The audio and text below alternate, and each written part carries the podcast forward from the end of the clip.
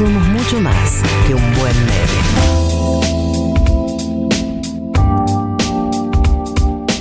41 quedan 19 minutos de programa y por ese motivo nos vamos a ya mismo meter en la columna de cine del día de la fecha que está con nosotros del otro lado del MIT. Matías Fine, bienvenido a este 1990 del 17 de julio. Bueno,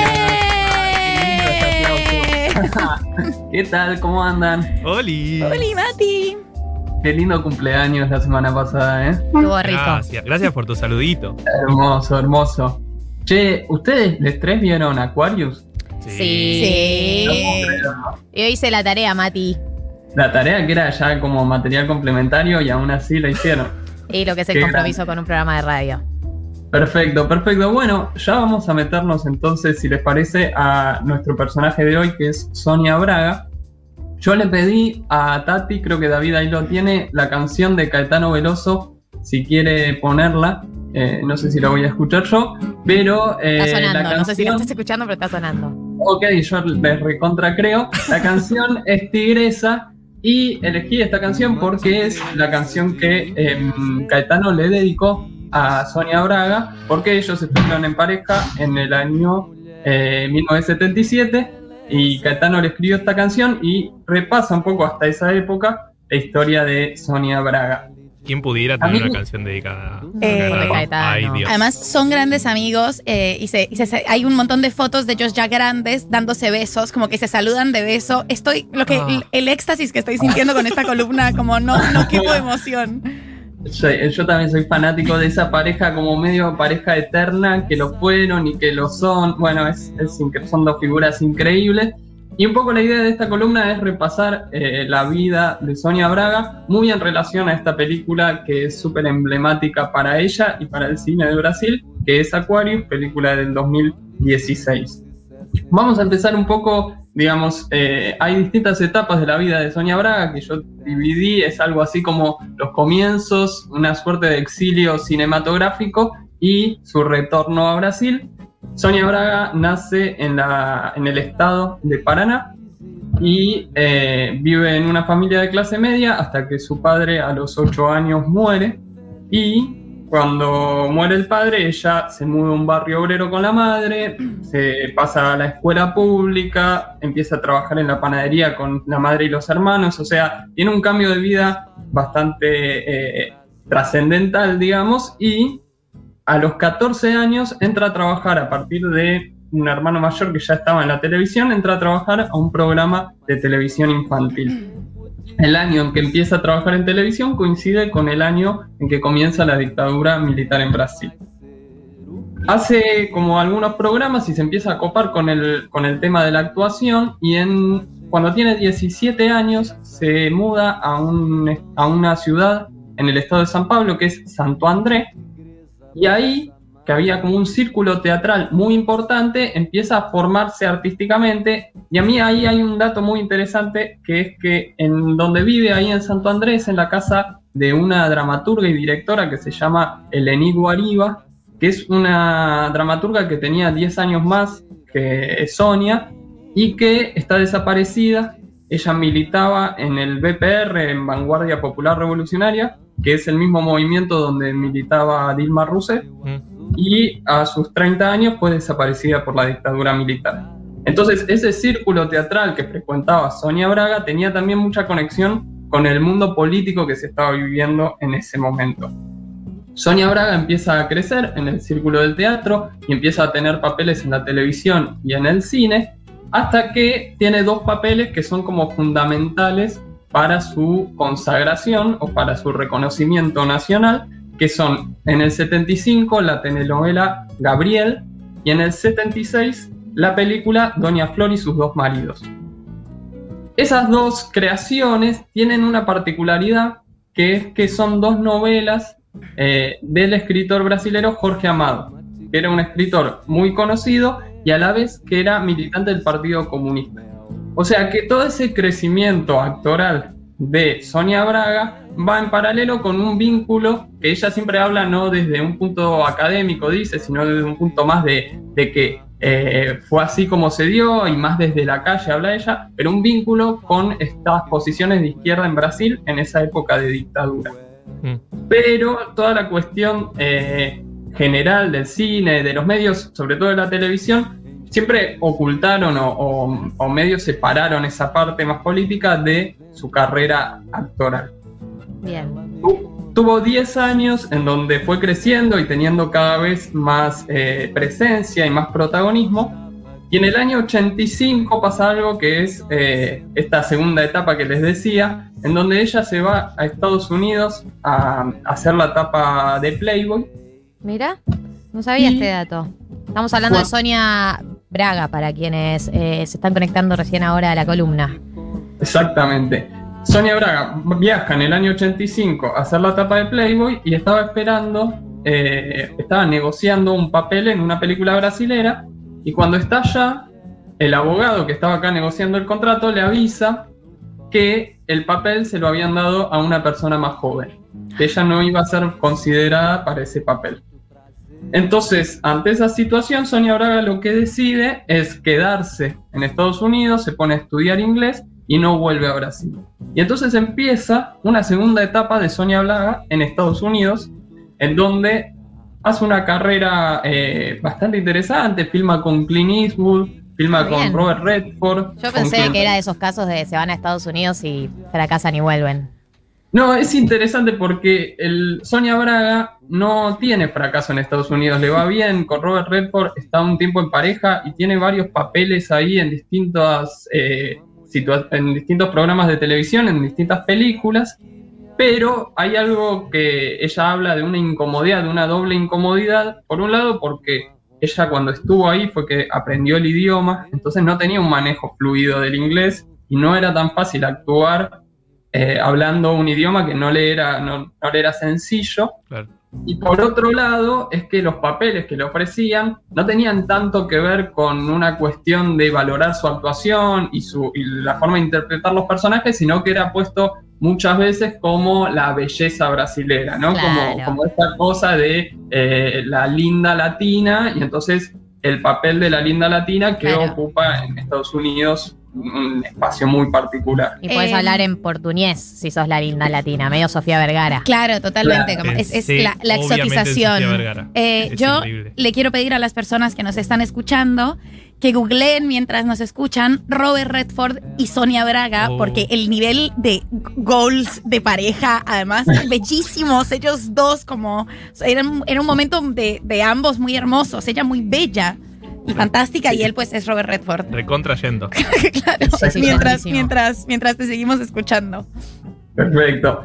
En ese contexto, Robert Redford, Estados Unidos, toda esta historia de Sonia Braga, ella siempre sostiene esta idea de querer volver a Brasil, querer filmar en Brasil y se sentía muy decepcionada por lo que le había pasado y también como que lo que realmente quería es que le volvieran a ofrecer estos, esos papeles que le habían ofrecido en su momento, que había tenido en su momento y que muchas veces eran papeles menores los que les empezaba a llegar. Entonces lo que decide, y es un momento fundamental, para mí es una especie de retorno fallido de Sonia Braga a Brasil, se da en el año 96 con la película Tieta do Agreste.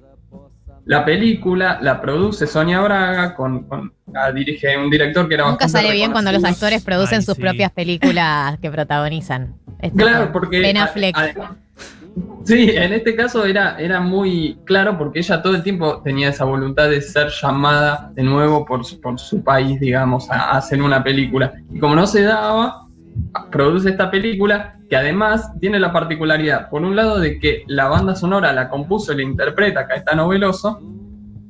Por Bien. otro lado, que es una novela de Jorge Amado nuevamente. Claro, vuelve, vuelve las bases. Exactamente, vamos Equipo con todo. que gana no se toca. Exactamente. Y entonces, además de todo eso, la película es sobre una mujer que el pueblo, y sobre, o sea, su padre y su hermana la echan del pueblo, pero todo el pueblo es bastante expulsivo con ella. Y esta mujer eh, que fue expulsada en su juventud vuelve 20 años después a su pueblo, pero no vuelve en modo venganza, sino que vuelve ya siendo una, una persona reconocida, con plata y con contactos y qué sé yo, pero vuelve para hacer el pueblo mejor, digamos, para que la gente Claro. viva mejor, que consigue que le pongan luz eléctrica, bueno, tiene toda esta Una cuestión. fantasía ahí medio salvadora. Claro, y me parece que es bastante eh, metafórica en, en un sentido con lo que le estaba pasando a Sonia Braga, con este deseo de volver a ser eh, la actriz querida de Brasil. Eh, y aunque a la película le va bien y tiene buenas críticas y tiene buen recorrido por festivales, la cuestión es que a Sonia Braga no la vuelven a llamar, Ay, no. no la vuelven a convocar en la industria del cine brasilero, y entonces se vuelve a Estados Unidos y eh, sigue con esta cosa de filmar, sobre todo en Estados Unidos, a veces papeles menores en Brasil, pero no tiene ese retorno que va a tener en Aquarius en el año 2016. Siento que es esa edad. ir Perdón, ¿Cómo? que vieron, siento que todos vieron la entrevista a Mary Streep, que dice Sí. que cuando cumplió 40 le ofrecieron tres papeles de bruja. Eh, es esa edad Sí. que ahora lo, es una discusión que se da en Hollywood, ¿no? Como el viejismo y demás, pero antes debía ser Peor aún. y no era una A discusión que nivel estaba de ley de la presente. selva, cumplís 32 y ya estás Claro, afuera. Claro, para las mujeres debe ser Total, Durísimo. totalmente. Y, y- y esta cosa de a- además ser la que se fue a, a Estados Unidos, ¿no? Como que también tiene esa carga de no solamente la que ya no es joven, sino que también la que eh, se fue y no se quedó acá. O sea, un montón de, de- de rechazo de, parte de, de su propio pueblo, como dice ella. Pero en 2016 vuelve con Aquarius, vuelve en esta película de Clever Mendoza Filio, que para mí es una película increíble y que tiene, a ver, a mí hay una, una situación que, que siempre me acuerdo cuando hablo de esta película que les quería compartir. Yo la vi en el Festival de Mar del Plata, un lugar hermosísimo, eh, y la vi en un teatro y vieron que la película tiene como situaciones en donde ella da discursos y, y se, como que se planta frente a... voy a contar el, el argumento de la película, Dale. que es sobre eh, una mujer que vive en su departamento de toda la vida, un departamento familiar con mucha carga emotiva. Todo el resto de los departamentos del edificio donde vive los compró una empresa constructora, que Que probablemente quiere haga tirar una abajo, torre. claro, que quiere tirar abajo y ella es como el último bastión de, de resistencia eh, en ese edificio. Y todos le, le invitan a decir, bueno, ya está, vende Ya, lo que ya sé yo. Y ella ahí bancándola. Sí, En sí. Tres o cuatro momentos en que ella hace esto, estas eh, declaraciones, esta batalla, la gente se paraba a ovacionarla. O sea, Ya. la gente en el cine, yo nunca viví algo así, la gente en el cine, en el medio Yes. de, de charlas y de escenas, no te dejaba escuchar la película porque se paraba a aplaudir y a gritar. Eh, pero realmente me hizo pensar mucho, eh, y sobre todo conociendo la historia de Sonia Braga, en la carga que tiene esta película y en cómo trasciende la película en sí. Y quería mencionar algunos eh, aciertos que yo encontré, me gustaría si, si ustedes vieron algunas cosas también, pero hay como determinadas cuestiones que para mí son fundamentales para que la película funcione así. En primer lugar está el tema de la música. Eh, Sí. Doña Clara, que en- es la protagonista de Aquarius, el personaje de Sonia Braga, es crítica de música.